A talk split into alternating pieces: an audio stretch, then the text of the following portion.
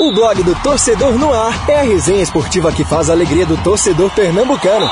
Segunda, das 9 às 10 da noite e de terça a sexta, das 8 às 9 da noite. Marcelo Cavalcante e Marcos Leandro invadem os gramados da Rádio Digital com informação, opinião e interatividade no programa que já é campeão de público. Blog do Torcedor no Ar, pelos canais digitais da Rádio Jornal ou onde você escuta seus podcasts. Blog do Torcedor no Ar. Apresentação: Marcelo Cavalcante e Marcos Leandro.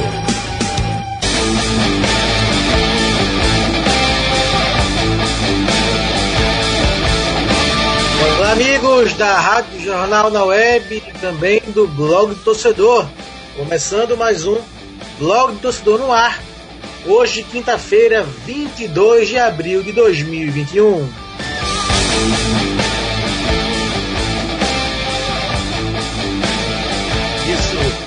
Vamos apresentar quem vai fazer o programa de hoje, enquanto meu amigo Marcelo Cavalcante ainda se recupera da Covid-19, está em casa, está bem, está sintomático. Então, semana que vem Marcelo volta. Enquanto isso, boa noite, meu amigo Pedro Alves, aniversariante de ontem, Pedrinho. Ontem não tivemos programa, então parabéns para você, meu amigo. Obrigado, Marcos. Boa noite para você, para os ouvintes do blog do Torcedor no Ar, a Lilian, o Hildo. Mais, uma, uma, mais um aniversário, né? Confesso que eu sou, sou novo. São tantos. São muitos, né, Pedro? São muitos, né? Foram muitos aniversários, né? São 22 aniversários. Confesso é, que. É, são muitos. Mas para mim, Marcos, foi uma, uma, data que me marca. Vou até contar essa história rapidamente, porque quando eu estava finalizando o colégio com 17 anos, na verdade, antes de finalizar, quando eu tinha 16, eu ficava planejando a minha vida. 17 eu encerraria o colégio, como eu encerrei. E logo na sequência eu entraria na faculdade, seriam 4 anos de faculdade. E aos 21 para 22 eu encerraria. E foi isso exatamente. E quando eu fui mudar a minha, minha data, meu, minha quantidade de aniversários no, na bio do Instagram e do Twitter, isso me chocou bastante. Eu, poxa, ontem eu tava fazendo essa minha perspectiva para futuro e hoje se concretizou. Mudei, tô com 22 anos, formado, enfim, foi uma data que me marcou bastante. Sei nem o que dizer das minhas mudanças, viu, Marcos? Ele tá falando 22 anos, quando ele foi mudar. Oi, Lilia. Oi. Lilia, 22 anos, Lilia. Então, Boa noite. Boa noite. Ele tá dizendo que foi mudar e aí veio um, um todo um, uma historinha na cabeça dele. Eu nem mudo a minha mais, viu, Marcos? Tá lá. Tô deixando lá. Lilia, tá, tá preparada hoje pro quadro Bastidores, Lilia? Então, vamos lá, né? Tamo junto aqui. Uma ótima noite para você, pra Pedro, parabéns, viu, Pedrinho? Atrasado, obrigado, mas obrigado, muita Lilian. saúde, paz e bênçãos. E para todos que nos acompanham aqui, vamos lá. Preparada eu nunca tô, né? Mas tô assim, tô indo. Show de bola. Nosso quadro Bastidores, campeão de audiência, vai na segunda parte do programa. Antes de se apresentar, meu amigo Hildo Neto, rapaz. O cara já foi. Trabalhou no Jornal do Comércio, né? Como repórter. Começou como estagiário, depois como repórter. Assessor de imprensa do Náutico, da federação, é quase dono do Damas. E agora tá de volta. Obrigado, Hildo, estreando aqui no nosso programa. Boa noite. Boa noite, Marcos. Boa noite, Lilian. Parabéns aí, Pedro. Boa noite. Boa noite a todos os ouvintes aí da Rádio Jornal, a quem está acompanhando também em outras plataformas. É um prazer enorme, né? Estar participando aí do blog do torcedor, né? E poder compartilhar também um pouco, né? Dessa minha experiência aí que você trouxe, né? Você que é meu mestre, né? A gente vai contar um pouco dessa história hoje. Quando eu fui fazer o meu teste no caderno de esportes, eu acompanhei Marcos Leandro, que era o então setorista do Náutico e hoje é editor do Caderno de Esportes, então é um prazer muito grande estar participando desse bate-papo aí com vocês. Ô Lilian, Eu. Hildo já deu uma entregada, né? É. Já deu uma entregada na idade. né? Não, mas Já o começou importante assim. dessa história é o detalhe. É verdade. Mas guarde, guarde pra daqui a pouco. Lilian, o cara, o cara- guardar. o cara já chegou me entregando, Lilian. Então, como é que pode, rapaz? Vem devagar. Isso mostra que tá bem à vontade aqui no programa, né?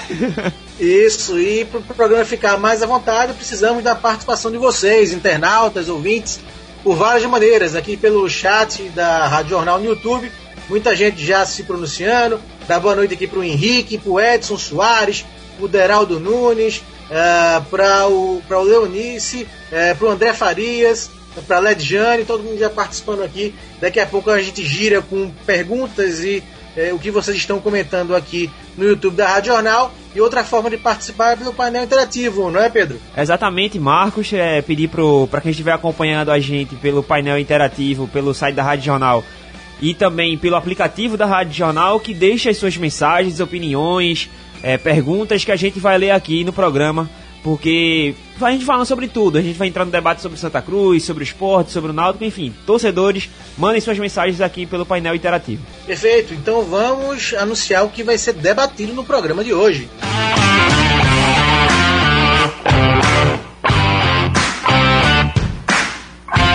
Isso, o que deve ser feito para melhorar o Santa Cruz, o Santa que empatou com o Salgueiro jogando muito mal ontem pelo Pernambucano. No esporte, Milton Bivar fala sobre é, a, o perfil do Humberto Louser, novo técnico do esporte, e o que espera do novo comandante. E o Náutico, até quando não joga, se dá bem. Também vai, vamos falar do Náutico aqui no programa. Enquanto isso, dá uma passadinha pelo blog do torcedor para ver o que está sendo notícia lá no site. Uh, executivo de futebol do Náutico, Ari Barcos, admite sondagem do Grêmio. A Lili também também trouxe essa notícia no Bola Rolando na Rádio Jornal. Reunião nesta quinta pode definir acerto do esporte com Everaldo. Presidente do Barcelona defende Superliga, mas pede diálogo. É, vitória contra o Retrô deixa o esporte perto de garantir vaga na semifinal do Pernambucano. Entenda, cálculo feito aí pelo querido Lucas Holanda. Bom, antes de entrarmos nos temas do dia, vamos chamar a ela, a Carolina Fonseca, produtora do programa, para falar do que bombou nas redes sociais nesta quinta-feira no quadro Tuitadas. Tuitadas. Boa noite, colegas do blog do Torcedor no Ar e ouvintes do programa. Hoje eu começo os destaques das redes sociais com uma ótima notícia. Gabriel, filho mais novo do atacante Pipico, do Santa Cruz, teve alta do hospital e está em casa. Nós contamos essa semana que o garotinho de apenas cinco meses tinha sido internado com bronquiolite e Covid-19, ficando um tempo até na UTI. Hoje, Pipico postou no Instagram alguns vídeos com os três filhos em casa e comemorou a recuperação de Gabriel. Quem também fez uma postagem de comemoração foi o técnico Hélio dos Anjos. No caso dele, foi para comemorar a vaga do Náutico na Copa do Brasil do ano que vem. O treinador postou no Twitter uma foto e no texto reforçou que o trabalho continua para conquistas ainda maiores na temporada de 2021. E o torcedor pode ver mais sobre esse momento acessando o blog do torcedor. A gente tem uma matéria completinha sobre esse assunto. E já que o Tweetadas de hoje está assim tão cheio de comemorações, eu vou fechar o quadro com um aniversariante. O ex-jogador Kaká está completando 39 anos hoje. Ele não postou nada até agora, mas repostou muitas mensagens, vídeos e fotos de amigos e fãs dando parabéns para ele pela idade nova. Valeu, pessoal, e daqui a pouco eu tô de volta.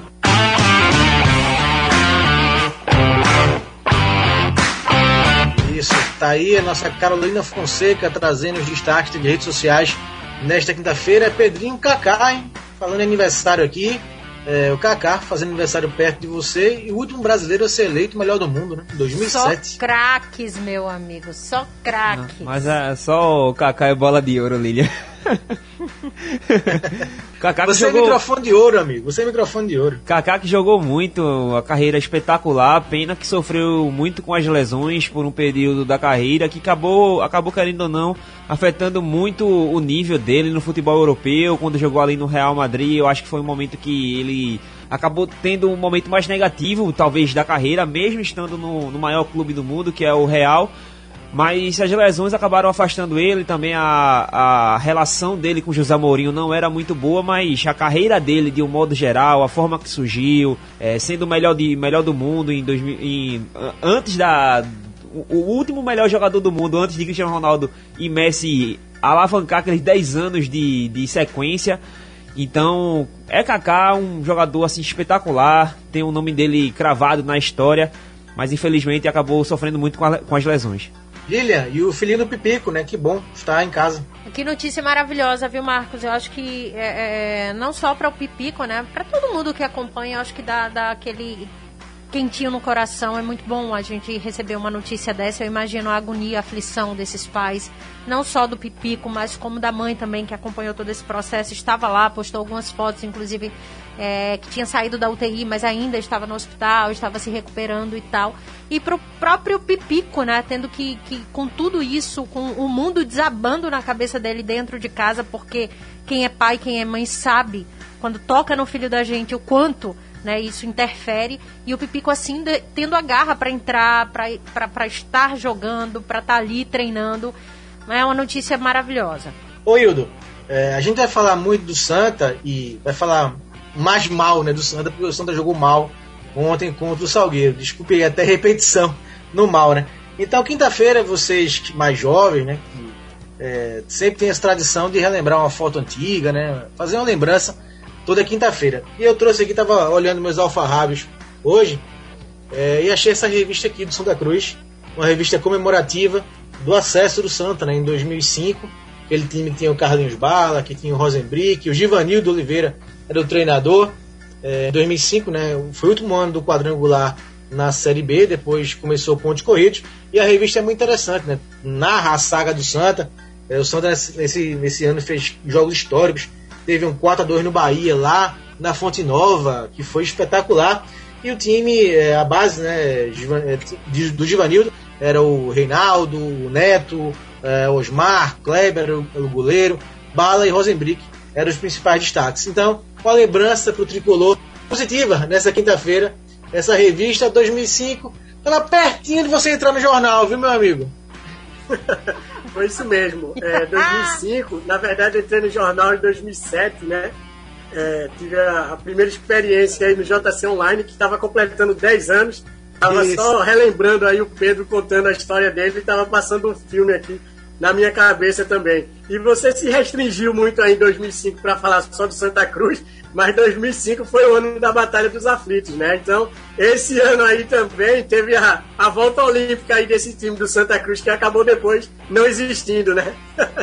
é, eu acho que nessa revista aqui não tem tantos detalhes desse, dessa parte da história, Hildo, mas a revista é bacana, eu achei hoje, nem eu lembrava que eu tinha essa revista, então eu lembrei de trazer que na quinta-feira tem essa tradição na internet. Então eu trouxe essa revista especial do Santa para falar um pouquinho bem, né? Porque mal o Marco, é o que tá, é, tá. Oi, Lilian. Eu acho que o torcedor olhou agora, né, que tá acompanhando a gente aqui, você mostrou aí, colocou a capa dessa, dessa revista e ele pensou, e saudade daquilo que a gente já viveu, né? Porque agora é tá difícil, tá complicado. O jogo amarrado, aquele de ontem, meu Deus do céu. Então vamos debater agora com mais profundidade o momento de Santa Cruz. Solta aí a nossa guitarrinha.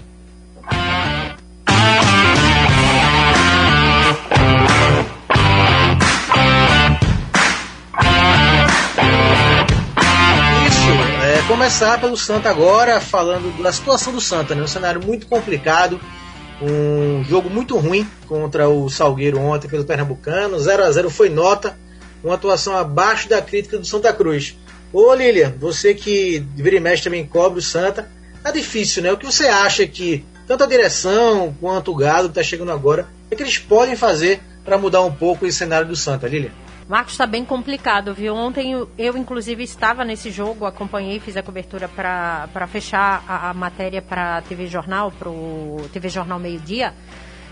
E minha Nossa Senhora, eu parava assim, eu, ó, você falou que foi um jogo abaixo do esperado, foi um jogo ruim. Para ser ruim, ele precisava melhorar muito. Porque eu, eu nunca vi um negócio daquele, uma partida daquela, do início ao fim. Marcos, não teve um minuto que você parou e falou, poxa, que jogada. Poxa, jogadores estão encaixados, estão tentando, estão para cima. Não, um jogo muito ruim, um jogo feio, um jogo horrível de se acompanhar. Então, assim, muito abaixo do que a gente esperava. E olha que a gente não esperava muita coisa. A gente esperava ter um jogo equilibrado e tal, essa volta, tipo, Galo, né, chegando, dando um gás aí na equipe, promoveu algumas mudanças e tal, mas eu acho que acaba inventando demais. Eu não entendo por que Derlei ainda na lateral tem um lateral de origem no banco, ele acaba não usando. Eu não sei o que é está acontecendo com o Pilege, porque o próprio Pilege já disse: Eu estou bem, eu só preciso de ritmo de jogo, estou precisando jogar. O jogador só pega, só tem o ritmo de jogo se jogar, né? Não é no banco que ele vai ter. Fisicamente ele disse que está muito bem, enfim. Eu tô vendo um Santa Cruz. É triste a gente ver isso, né? De um time que, que fez um, uma temporada passada, tudo bem, não conquistou o acesso, mas fez um, um, uma competição muito boa, fez uma Série B, Série C, desculpa, é, é, muito boa, e a gente vê o Santa Cruz cair de, de uma maneira. Ele tá despencando, é, é, é, é literalmente. E as coisas, quando a gente pensa que, que elas vão se encaixar, elas vão melhorar, aí vem mais uma apresentação daquela que foi ontem. Eu acho que a diretoria ela precisa ter muito pé no chão agora, é, Marcos. Traçar realmente, planejar realmente o que é que quer do Santa Cruz daqui para frente. Porque do jeito que tá, me desculpa, torcedor, com todo carinho do mundo que eu tenho aos tricolores, mas é só ladeira abaixo. Ô Hildo, o Santa trouxe até agora 15 jogadores para a temporada, né? O Martin Rodrigues, goleiro, já saiu, então são 14 que estão uh, no clube. Felipe Silva, Gease, o Martin Rodrigues, os laterais, Alan Cardoso, saindo do Pilege, Pilege não estreou ainda. Zagueiro Herbert também não estreou. Volantes, ele Carlos, Calderley e Augusto César, o Augusto ainda não estreou. Meias, Marcos Vinícius e Pericles. E no ataque, Madison, Maxwell e o Quiones. Quiones ainda não jogou. Então, dos que não jogaram, o Gease, né, o goleiro, Felipe Silva, goleiro, Pilege, lateral, Herbert, zagueiro e Augusto César, volante, e o Quinones, atacante. Pela lista, não dá para esperar assim que eles vão resolver o problema do Santa, né? Então, é, inevitavelmente esse elenco ainda vai ter que receber mais peças. Com certeza, Marcos. Eu acho que o que aconteceu, na verdade, Santa Cruz demorou para iniciar o planejamento, né? Pelo fato de a eleição ter demorado a, a ser realizada. E o, e que aconteceu? Isso ocasionou um atropelamento, né? E aí teve essa saída do Ney Pandolfo. O João Brigatti talvez não seria o técnico ideal para o momento do Santa Cruz. E aí o Galo chega, é, e eu posso falar com propriedade do trabalho do Alexandre Galo, que acompanhei como setorista do Náutico na época do Jornal do Comércio e também como assessor de imprensa na época que eu estava lá no Náutico também. Ele é um técnico que ele exige muito da parte física dos atletas. E ele sempre traz o Elio, né, o Elio Paz, que é um renomado é, preparador físico, que dessa vez não veio com ele. Quando é, ele anunciou que Chiquinho não estava fora, estava fora do jogo contra o Náutico, com certeza eu associei logo ao que aconteceu com o Fabiano Heller na época do Náutico, que era um titular absoluto na defesa, e assim que o Galo chegou, Galo tirou o Heller do time. Por quê? Porque ele pega os testes físicos, ele pega o percentual de gordura, e se a gente for ver, por mais que o Chiquinho seja tecnicamente o melhor jogador do Santa Cruz, a gente vê que fisicamente ele não, tá, não, não consegue render com a intensidade grande os 90 minutos. E para o time de Galo render, ele precisa que o time esteja na ponta dos cascos, podemos dizer assim. Né? Então, Santa Cruz ele é um time que ele vai demorar a pegar, né? E com essas contratações aí, com certeza não vai ser esse time. Né? Se o Santa Cruz quiser algo mais na temporada, aquilo que a Lilian estava colocando aí, que está aparecendo só ladeira abaixo. Primeiro, o Galo precisa ter tempo para treinar a equipe. Segundo, precisa condicionar realmente fisicamente os atletas, né? Porque o Galo ele gosta de um, de um esquema de jogo onde ele gosta de pressionar bastante e gosta de sair em velocidade. E o Santa Cruz ele não está apresentando nenhuma coisa e nem outra. Tanto é que no jogo contra o Salgueiro, o Salgueiro teve mais perto da vitória do que o Santa Cruz. Né? Então é, a gente está vendo que o Santa Cruz ele vai demorar para se encontrar, né? E infelizmente isso vai gerar prejuízos para o clube. Né? Se o Santa Cruz não conseguir uma classificação para a Copa do Brasil, se não conseguir uma classificação para a Copa do Nordeste, e esse prejuízo financeiro com certeza vai ser sentido na próxima temporada. Ô Pedro, dois ah, aspectos importantes aí no que o Hildo falou. Primeiro, a crítica do Galo à parte física, e aí eu lembro que o Brigatti falou dos reforços, falou é, da questão da base do clube, né, que não preparou os atletas para jogar no profissional. Então tá muito, tudo muito exposto no Santa, né? Muitas críticas aos setores do Santa Cruz. E o segundo ponto é a questão do prejuízo também já pensando no ano que vem. Esse ano de 2021 também tem reflexos importantes em 2022. Vide aí que o Náutico está passando nesta temporada, né? Exatamente, Marcos. E esses erros que estão sendo externados por funcionários de dentro do clube, no caso os treinadores, tanto o Alexandre Galo, que hoje como você falou, o Wildo também é, destacou o problema na, na parte física e o João Brigatti falando, é, expondo problemas já na parte da, da base, da categoria de base do clube. Então, eu acho que quando é um treinador, algum funcionário chega numa fa... gol do Fluminense agora. O Fluminense empatou contra o River Plate 1 a 1, gol de Fred. Enfim, só para dando continuidade ao pensamento, linha de raciocínio, quando os funcionários chegam ao ponto de entregar esses problemas, é porque talvez tenha passado do limite ou o erro está muito grande. E quando nos bastidores tem outros problemas que não estão sendo externados, mas que a gente consegue detectar, pelo menos na minha visão, a falta de planejamento é, que o clube está tendo para a parte do futebol é muito grande.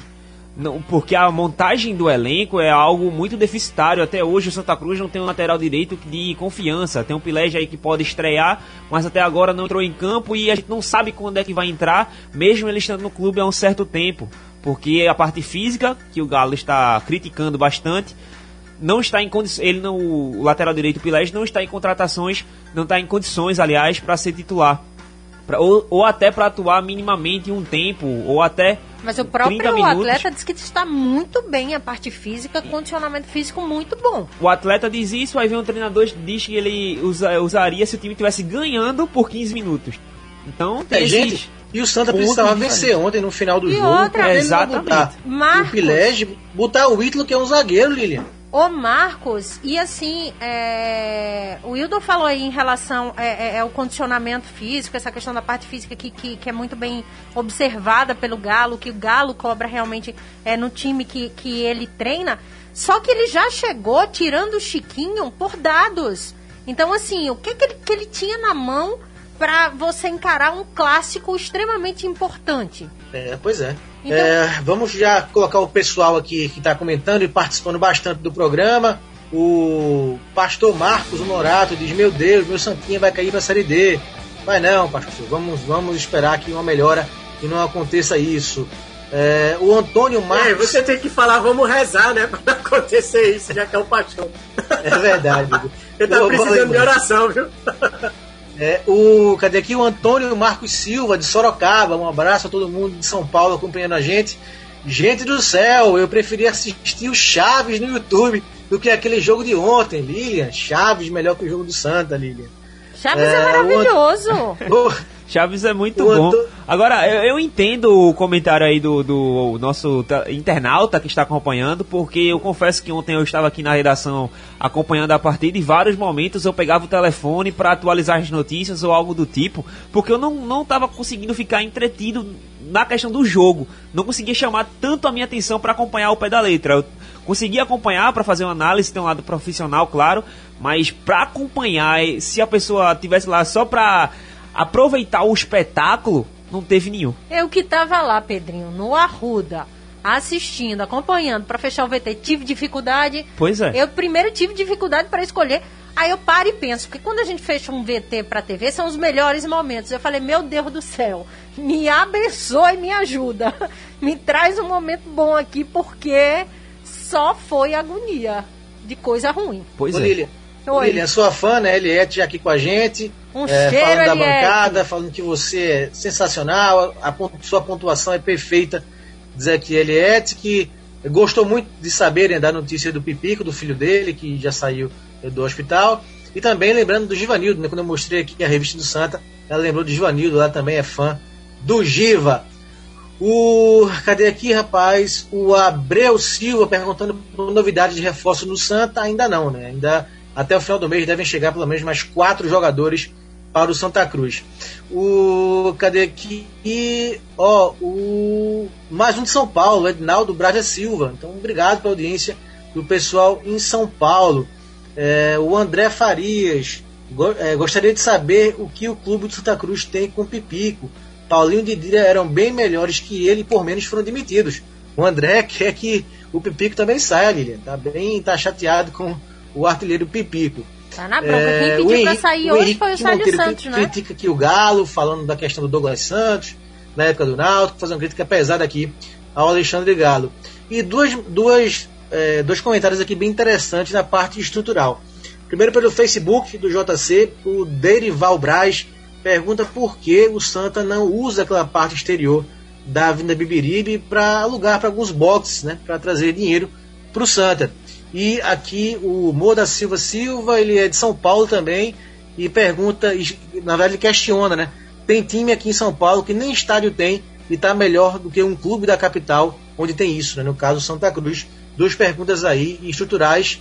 É, seria uma boa saída, não é, Lilian? Tentar otimizar aquela parte da Vina Bibiribe para trazer mais recursos para o Santa. Eu sempre acho, viu, Marcos, que é, que, que é uma boa saída, até porque precisa de recursos, né? É um ano bem complicado, é um ano muito difícil, os cofres é, estão aí nos vermelhos. tá bem complicado. Eu acho que, que se der para otimizar, eu não sei como, como é que de fato funciona realmente, é, mas se der para otimizar, arrecadar, trazer é, é, para o clube, sim. É, tem que se fazer mesmo. É, Pedrinho, para passar para você, para ler mensagem do painel, ler a última aqui de momento no chat do YouTube da Rádio Jornal. O Aeldson Guedes, boa noite. Falem do Santa. O que essa diretoria que só falava em estatuto vai fazer pelo futebol? Questiona aqui o Aeldson já criticando a gestão do Joaquim Bezerra. Pedrinho, e aí pelo painel? Tem o Carlos do R6 no Ibura, ele fala, boa, deseja boa noite a todos, para mim, pra Lilian, pro, pro Marcos, pro Hildo também. Sou fã seu, viu, Lilian? Ele avisa. Tô Carlos, um cheiro. Mais um. Mais um. O fã-clube da Lilian já está em peso aqui. Tá vendo aí? Sucesso. Ele é torcedor do Santa Cruz. Essas coisas lindas do meu coração. Ô, Pedro. Oi. Pedrinho, vamos sugerir é, Lilian participar todo o programa. Vamos. Tamo aqui, tamo junto. Já fala, já deu a sugestão até de mudar o nome, Lilian Fonseca no ar. Aí não, aí também. Ele diz a gente que, chega lá. Ele fala aqui que é torcedor do Santa Cruz e informa aqui que tem é, alguns alguns companheiros da gente aqui da, da imprensa, comunicadores da rádio da, da rádio de modo geral, o Michael da Rádio Cultura de Caruaru e outro foi o Pedro Lima da Rádio FM de Riacho das Almas Segundo ele, esses dois companheiros da gente acabaram, acabaram falecendo com Covid-19. Então, infelizmente, fica essa notícia que o Carlos está passando aqui pra gente. Tem também o José, de Nova Friburgo, no Rio de Janeiro. Deseja boa noite a todos. Ele é de Recife e ontem o resultado. É, o resultado entre Santa Cruz e Salgueiro foi ótimo na visão dele. Acho que ele não é torcedor do Santa Cruz, não, hein? É, deve ser Alvirrubro, né? Torcedor do Náutico. É, o Náutico garantiu a primeira Certamente colocação e a vaga na Copa do Brasil. Agora... A gente fala já já. E mais algum comentário do Santa, amigos, pra gente trocar pro esporte? Do Santa, é, Marcos, eu queria só para complementar aquele meu raciocínio, também destacar que o Santa Cruz está muito perdido em campo, que o Alexandre Galo ele vai precisar de muito trabalho para tentar arrumar essa equipe do Santa Cruz. E eu acho que não vai passar muito. Pode, claro, o Galo deve acertar, deve tentar pelo menos minimizar todos esses problemas, mas eu acho que para poder melhorar esses essa mais atuações que o Santa Cruz vem apresentando ao longo da temporada, na última partida, de um modo geral também, passa muito por contratações e na minha visão a diretoria de futebol do Santa Cruz está muito perdida, muito perdida, parecem que eles estão vivendo do que foi passado aqui no, no, no, no campeonato pernambucano, no futebol pernambucano de um modo geral, e eles estão buscando essas peças muito pelos, pelo que foram, foram apresentados aqui. Saiu a notícia que ele foi que o, a diretoria do Santa Cruz procurou o André Krobel, que passou aqui no Náutico. Um cara que não apresentou nada pela equipe Alvirrubra, um, um nível técnico muito abaixo, e o Santa Cruz segue em busca desses nomes. E o Santa, que o, o Santa Cruz menos precisa neste momento são de nomes que não apresentaram nada na, aqui no futebol pernambucano. Falta criatividade, falta planejamento, falta ideia do que o Santa Cruz vai apresentar ao longo da temporada. Então, eu acho que esse está sendo o principal ponto. A diretoria de futebol tem que alinhar um pensamento, uma filosofia e ir atrás dela, porque a filosofia que ela vem apresentando ou não vem apresentando está muito ruim. Marcos, só para finalizar rapidinho essa questão do Santa Cruz, o Pedro falou disso, é, da diretoria, de ideias, de estar tá indo para o mercado. Eu acho assim, falta muito planejamento, falta, isso é fato, e quando a gente fala de planejamento, a gente fala de uma série de coisas.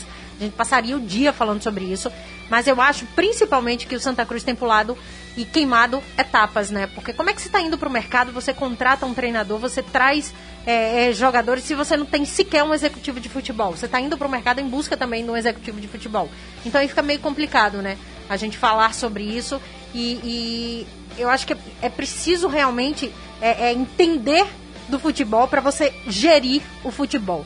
Não é só a tua paixão, não é só o teu amor pelo clube, não é só querer fazer dar certo. É simplesmente entender do futebol, é você tornar aquilo ali tua empresa e colocar para frente, né?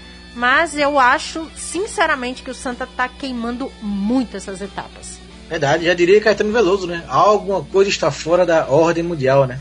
Está fora de ordem aí as coisas Deixa no Santa Cruz. Eu, aproveitar aí também, complementando isso que a Lilian falou, talvez a vinda do Galo justifique um pouco isso, né? Porque o Galo ele é um técnico que ele conhece muito bem os times de São Paulo e na época que ele dirigiu a seleção brasileira de base, ele circulou muito bem por todo o Brasil. Né? Então acho que ele veio um pouco para fazer e que muitas vezes as pessoas acham ruim essa parte do Galo, um pouco meio é, executivo e técnico. Né? Eu acho que ele vai fazer um pouco esse papel, por isso que o Santa Cruz não está com tanta pressa assim de trazer um executivo. Mas é claro que precisa, é claro que o Galo não tem como ser o salvador da pátria, né? E com certeza ele vai indicar é, jogadores de idade mais nova, né?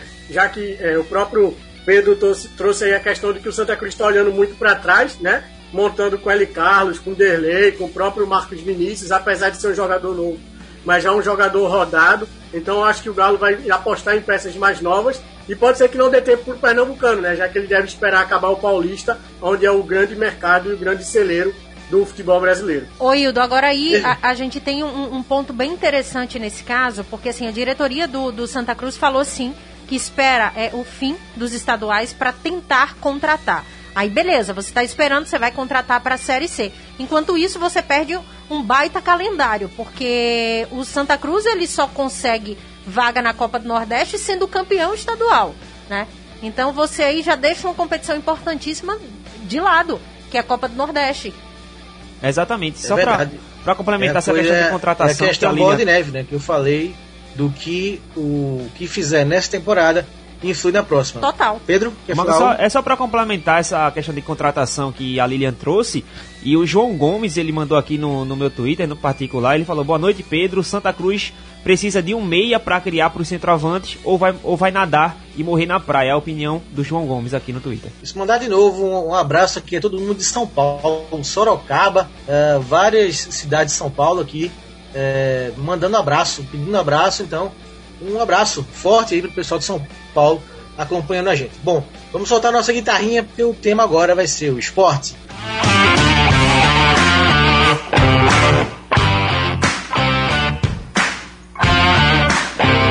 Isso, o esporte vive a expectativa do jogo de sábado contra o Retrô na Arena de Pernambuco, 5h45 da tarde, porta entre campo contra o Retrô, podendo já se garantir é, na próxima fase do Campeonato Pernambucano matematicamente.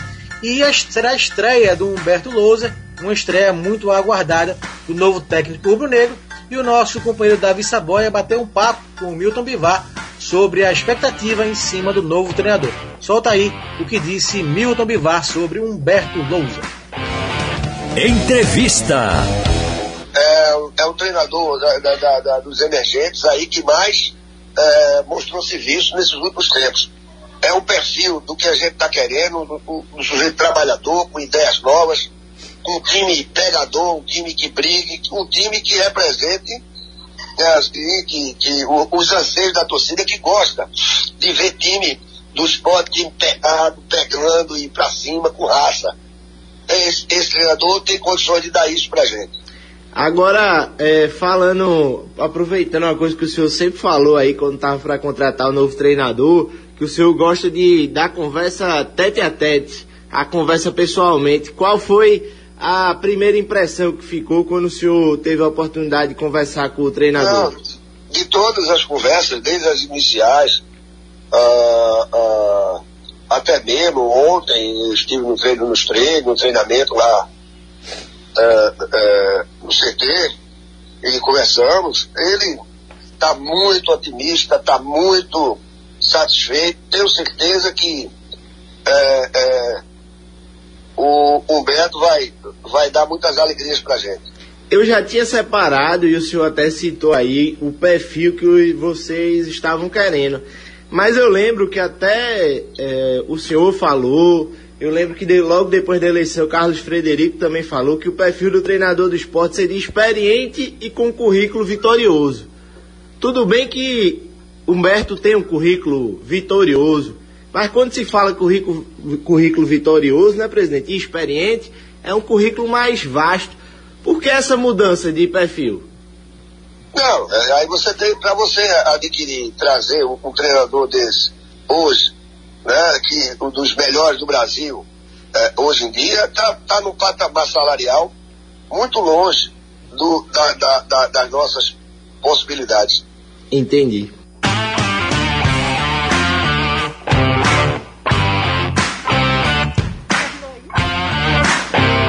Entendeu, Pedro Alves? Marcos, é assim.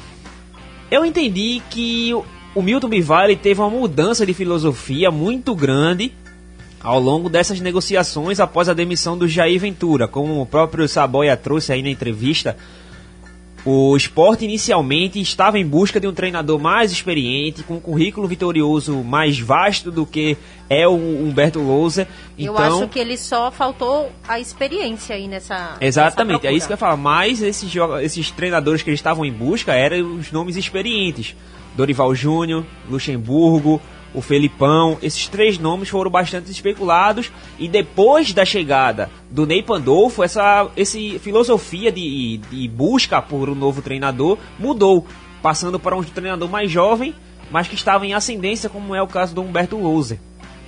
E o Milton Bivar explicou que ele.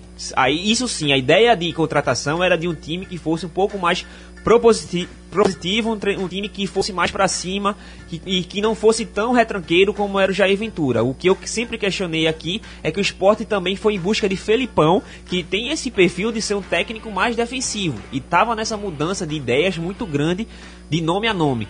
Achou Humberto Lousa depois da chegada do Ney Pandolfo e eu acredito que tenha sido muito por conta do executivo. Acho que ele conseguiu é, ter uma certa carta branca, uma liberdade grande em conversas com o Milton Bivar, com a diretoria de futebol do esporte, para poder apostar nesse, nesse treinador que está em ascendência e que estava fazendo um bom trabalho na Chapecoense. Então, essa é o meu entendimento dessa entrevista que o Milton Bivar deu para o Saboia. Eu tinha essa visão prévia da entrevista e quando ele confirmou isso na entrevista dizendo que era um perfil de um treinador que eles estavam buscando, então acho que fica mais claro. É, eu acho que, que, Marcos, a gente só vai ter uma, uma é, é, visão real é, do que é o loser no comando do, do esporte agora, a partir de sábado, né? Depois de, dessa partida. Porque o que ele fez, o trabalho que ele fez na Chape era em outro momento, com outro elenco. Eu, eu vejo muita dificuldade em ele, ele montar realmente é, é, um time com o que o esporte tem. Então, assim, ele encaixar essas peças do esporte, aí sim, quando ele começar a encaixar, o jogo começar a fluir, aí sim eu vou dizer, poxa, foi uma baita contratação. Mas enquanto isso, eu acho que eu só consigo avaliar o trabalho do Loser depois desse primeiro jogo. Porque tempo ele teve, pouco, né? Mas ainda teve essa semana aí de treino.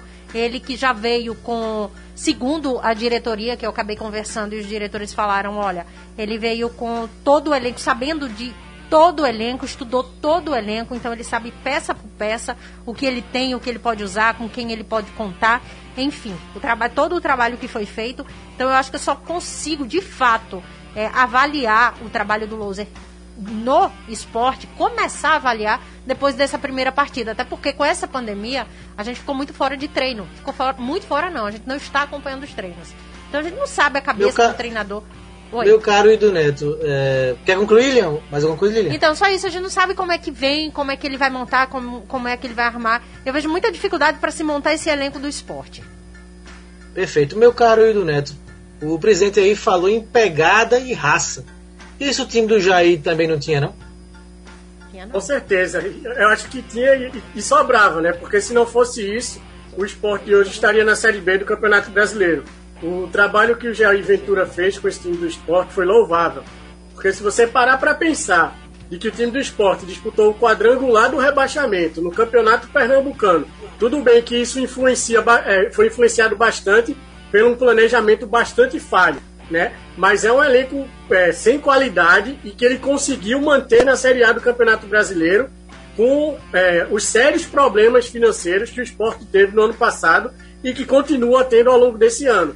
Então, na verdade, o que falta, e aí não é só no Santa Cruz, mas acho que isso é geral no, no, no, em Pernambuco, é justamente essa convicção. Né? Porque a gente sabe que esse time do esporte que está aí, com as contratações que fez, ele não é muito melhor do que o time do ano passado. E se esse time for jogar a Série A querendo é, resgatar os grandes times do esporte da década de 90, né, daqueles times que enfrentavam de igual para igual aqui, que goleavam o São Paulo, que goleou o Botafogo, esqueça. Hoje em dia a disparidade ela, ela é muito grande. Né? É claro que você tem que exigir empenho, tem que exigir raça, mas a qualidade técnica hoje do time do esporte está muito aquém. Né? E aí a imagem que pode ser que tenha ficado muito na mente dos torcedores rubro-negros são justamente desses times vencedores, né? Desses times que foram formados para jogar de igual para igual com qualquer time do Brasil, né? Você teve Juninho Pernambucano convocado para a seleção brasileira, você teve é, o Chiquinho convocado, o Adriano, o próprio Sandro, ou seja, são atletas que marcaram época no esporte. E depois o esporte só conseguiu se reerguer no, com a chegada do Diego Souza, com a chegada do André, com o grande momento do Richelli, ou seja, com grandes estrelas. E a gente sabe que esse time do esporte hoje, ele tecnicamente, ele vai continuar pra, brigando para não ser rebaixado no Campeonato Brasileiro e ele tem a obrigação de ser campeão pernambucano. Né? Mas a gente vê que o desempenho mostrado em campo, tudo bem que no Pernambucano o esporte é, não usou a sua força máxima em todos os jogos, mas nesse jogo contra o 7 de setembro, por mais que esteja é, jogado com um jogador a menos durante boa parte da partida, é um desempenho que deixa muito a desejar. Né? O 7 de setembro está na lanterna do campeonato, não mostrou nada ainda, e o esporte era para atropelar e não conseguiu atropelar. Né? Conseguiu fazer um segundo gol de pênalti só. Então é muito pouco ainda para a temporada. Ô Hildo, o Marcos Ferreira tá bastante chateado com você, viu? Esporte campeão pernambucano, que nada, rapaz. Naldo campeão invicto. Crava aqui o Marcos Ferreira. O Náutico que. É, o Náutico que já se garantiu na, com a vaga na Copa do Brasil do ano que vem, com esse empate entre Salgueiro e Santa Cruz ontem. E o Náutico só joga na segunda-feira com o Afogados. Mandar um abraço também aqui pro o Antônio Marcos, ele é, está em Sorocaba, mas ele é de Limoeiro. E o irmão dele é de Olinda, o Cardoso, ele mora em Olinda. Então, um abraço para você, Antônio, e também para o seu irmão Cardoso em Olinda. Bom, já já a gente fala é, mais um pouquinho. É, daqui a pouco ele vai entrar no quadro Bastidores, mas antes, deixa eu chamar de novo a Carol, Carolina Fonseca, trazendo agora o quadro Momento Olímpico. Momento Olímpico. Tô de volta, pessoal, agora com algumas novidades das Olimpíadas de Tóquio, que acontecem em julho. Mais dois nadadores brasileiros garantiram vaga em Tóquio. Hoje, no terceiro dia de seletiva olímpica de natação no Parque Aquático Maria Lenk, no Rio de Janeiro, Leonardo de Deus conseguiu o índice para os 200 metros borboleta e carimbou o passaporte para sua terceira Olimpíada. Além dele, Guilherme Costa, que já estava garantido nos 400 metros livre, conseguiu também o índice para os 800 metros livre. E ontem, as seleções brasileiras de futebol conheceram seus adversários da fase de grupo dos Jogos de Tóquio. No grupo D, a seleção masculina, atual campeã olímpica, enfrentará a Alemanha, a Costa do Marfim e a Arábia Saudita. E a estreia é justamente contra os alemães. A seleção feminina ficou no grupo F e enfrentará a China logo na estreia, o Zâmbia e a Holanda. O primeiro jogo da equipe feminina será no dia 21 de julho e a estreia da equipe masculina no dia 22 de julho. Para mais detalhes sobre os grupos e datas dos confrontos, é só acessar o blog do torcedor. Valeu, pessoal. Tchau, tchau.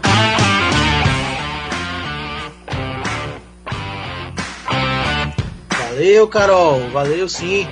A Olimpíada chegando, né? Olimpíada de Tóquio daqui a praticamente três meses.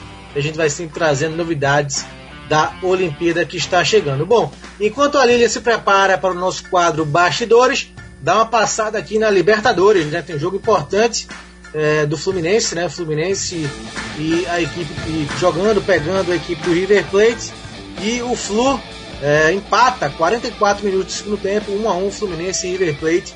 Jogo no Maracanã, né? Jogo importantíssimo aí, marcando a volta do Fluminense a Libertadores, pegando logo o gigante River Plate. Bom, Oi, Ido. Rapidinho, só porque a, a, federação acabou de divulgar né, a, a, escala de arbitragem da oitava rodada e chama a atenção aí, né, Retro Esporte com o quarteto de arbitragem da FIFA. Né, o esporte solicitou e está bancando aí os custos. É, Retro Esporte vai ser apitado por Braulio da Silva Machado e terá como assistente o Kleber Lúcio Gil e o Bruno Bosquilha, né? É, os dois primeiros de Santa Catarina e o Bruno do Paraná. E até a quarta árbitra também, a Taislane, ela é da FIFA Sergipe. Né? Então aí a novidade aí da rodada no Campeonato Pernambucano, a arbitragem FIFA no jogo Retro Esporte. Sem dúvida, sem dúvida sim, uma notícia Importante aí esse jogo do fim de semana que teremos entre esporte e retrô. Jogo que pode aí. O retrô também começou muito bem, vem caindo de rendimento e precisa do resultado. Então aumentou ainda mais a competitividade desse jogo no próximo sábado. Bom, agora vamos chamar a vinheta porque é hora de bastidores. Brilha, Lilian. Bastidores.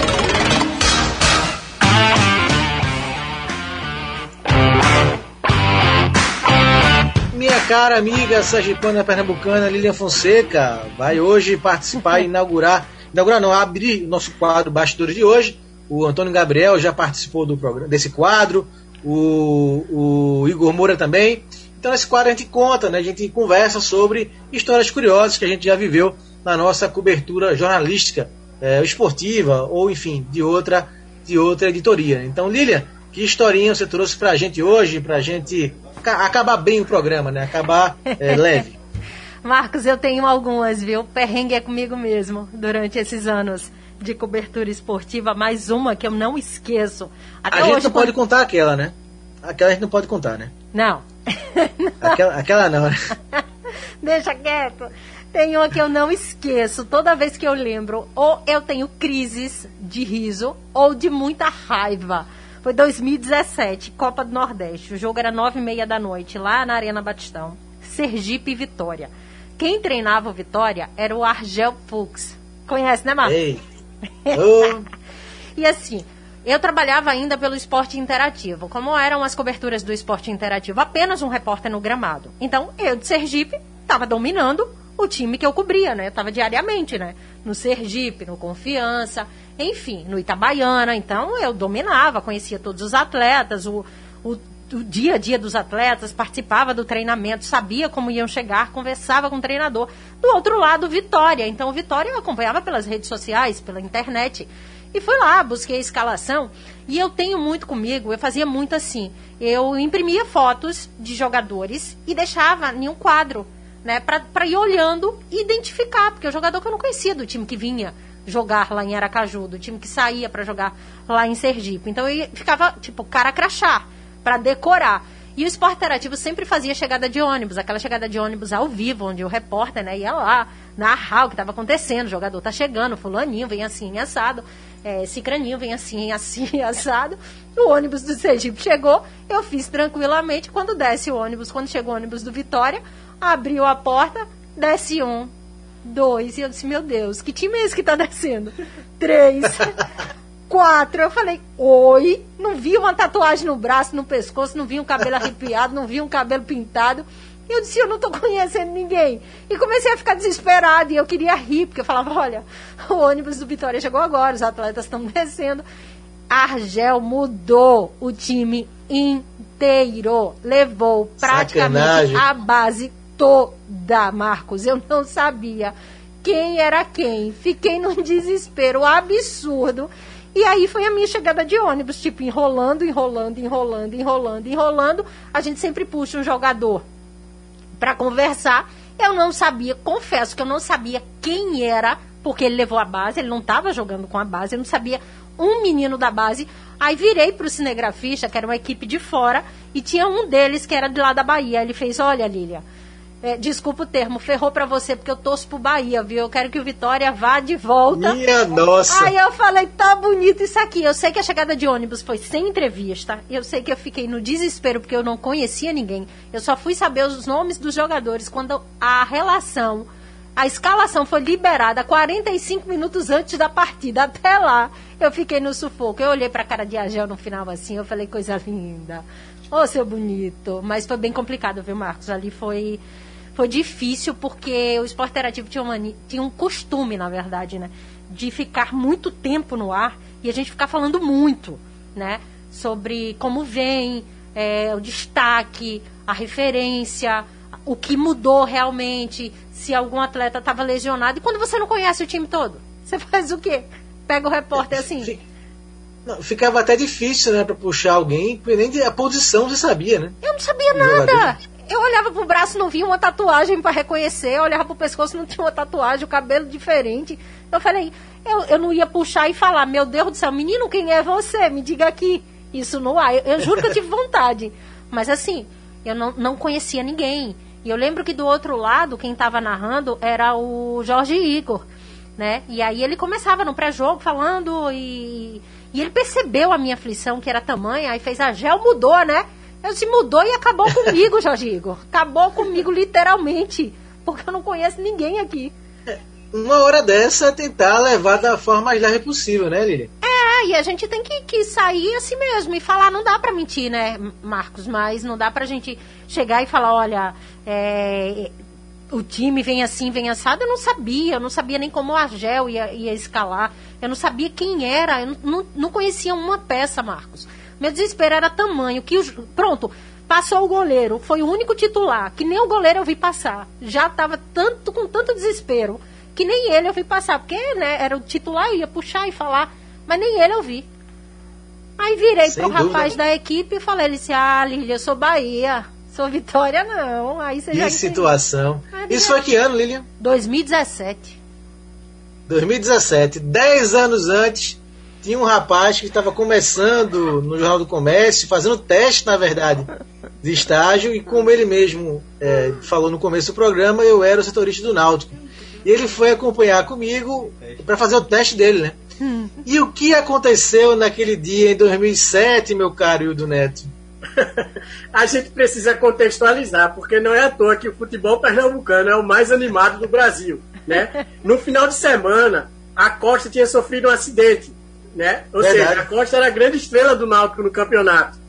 E aí, além disso, Nesse mesmo dia, ou foi na véspera, o presidente do Santa Cruz, Edson Nogueira, tinha feito a denúncia, lembra da arbitragem do juiz ladrão, arroba hotmail.com. Sim, sim. sim.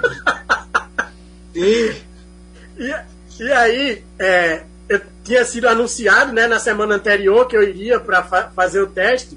E aí, massa, o Náutico tinha acabado de ganhar do América de Natal por 4 a 0 um ambiente muito bom, reapresentação.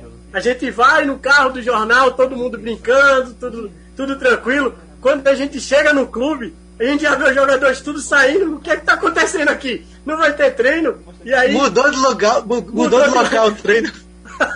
mudou de local, e aí a gente vê os líderes né, do elenco saindo. Até hoje eles dizem que não são, mas a gente sabe que eles foram os líderes, né? O, o Daniel Paulista, o próprio o Geraldo, o Eduardo Goleiro.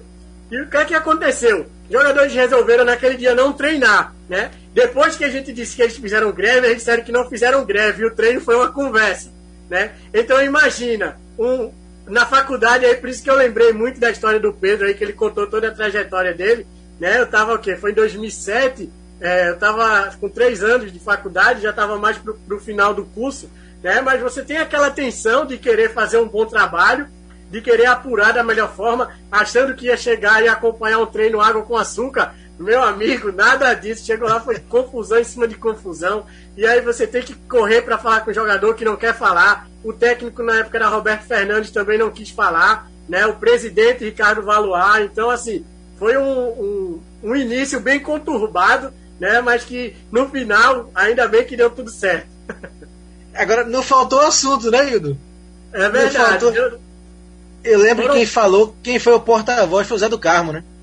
E assim, é complicado, assim, é difícil, a gente tinha, tinha conversado um pouco né, de como proceder, não, fica ligado nisso, observa aquilo, mas mudou totalmente o cenário, né? Então, para um, um candidato a uma vaga de estágio, foi assim, uma mudança brusca, né?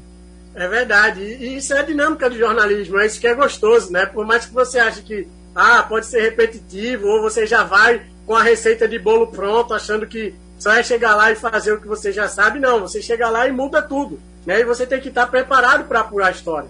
Né? E aí é onde a gente tem que recorrer às fontes. Né? Porque num ambiente desse, o que se fala, na verdade, não é realmente o que acontece. Né? Que a gente sabe que envolvia toda a questão salarial. Né? E aí eu fui até pesquisar esses dias, é, depois que você fez o convite, é, e a gente viu que em, em, julho eles já tinham ameaçado fazer um movimento desse, né? E o Náutico estava brigando para não cair e de repente os jogadores tomam uma atitude que é uma atitude drástica dessa, né? Quase três meses sem receber salário, e eles resolvem não treinar, né? Então realmente é, foi uma situação bem inusitada e bem complicada para mim, mas que no final acabou dando certo. Pedrinho, eu lembro que essa história do Hildo é, foi capa do jornal, né? Greve ah. no Náutico, até no Jornal Nacional saiu essa notícia, Pedrinho. Tá vendo como estreou bem, né? estreou bem nosso amigo Hilton, Pedro? Acho que tinha um potencial surgindo ali, né? Um grande repórter nascendo, ou seja, uma visão de ouro, né, Marcos? Minha Nossa Senhora, Lilian, que estreia, Lilian. Então. Agora, Marcos, deixa eu só mostrar aqui, ó, a cara da repórter no dia. Jogo do Vitória aí, que a Lili acabou de contar a história. A belezinha. Tava tensa não, suando frio. Pra quem não tá entendendo, que tá ouvindo o podcast depois que o programa é divulgado, a, gente transmite o programa ao vivo no YouTube da Rádio Jornal. A Lilian tá mostrando a foto da, da partida justamente que ela acabou de citar aí nessa, na história de bastidores. Difícil. Show de bola, pessoal. É, pessoal gostando muito aqui da nossa conversa, viu? O Antônio Brandão, Lilian, hum. é, diz que é para você estar fazendo um programa feito a Renata Fã. Opa, tamo lá. Ah, quem sabe nós duas juntas. o Antônio, o Antônio Marcos aqui é, rindo demais com essa história.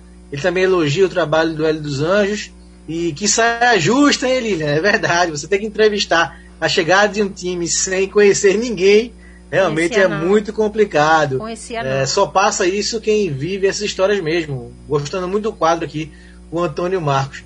É, sensacional. Então, é, valeu, Hildo. Você falando aí dessas histórias de 2007, me lembrou muito, né? Realmente foi um período muito difícil ali no Náutico.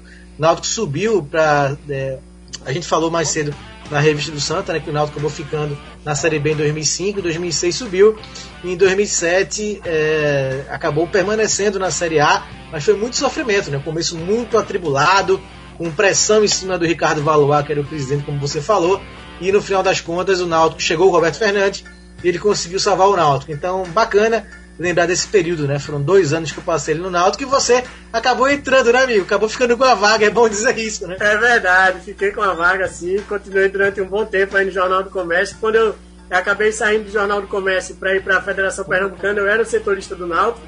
E é interessante a gente lembrar esse loop né, do futebol pernambucano. Os personagens são os mesmos, né? Daniel Paulista, Roberto Fernandes. Roberto Fernandes assumiu o lugar de Hélio dos Anjos. Né? Então, roda, roda, roda, a gente acaba sempre no mesmo lugar.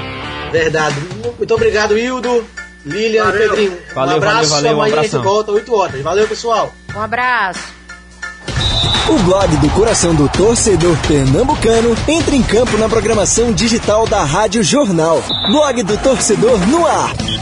Apresentação: Marcelo Cavalcante e Marcos Leandro.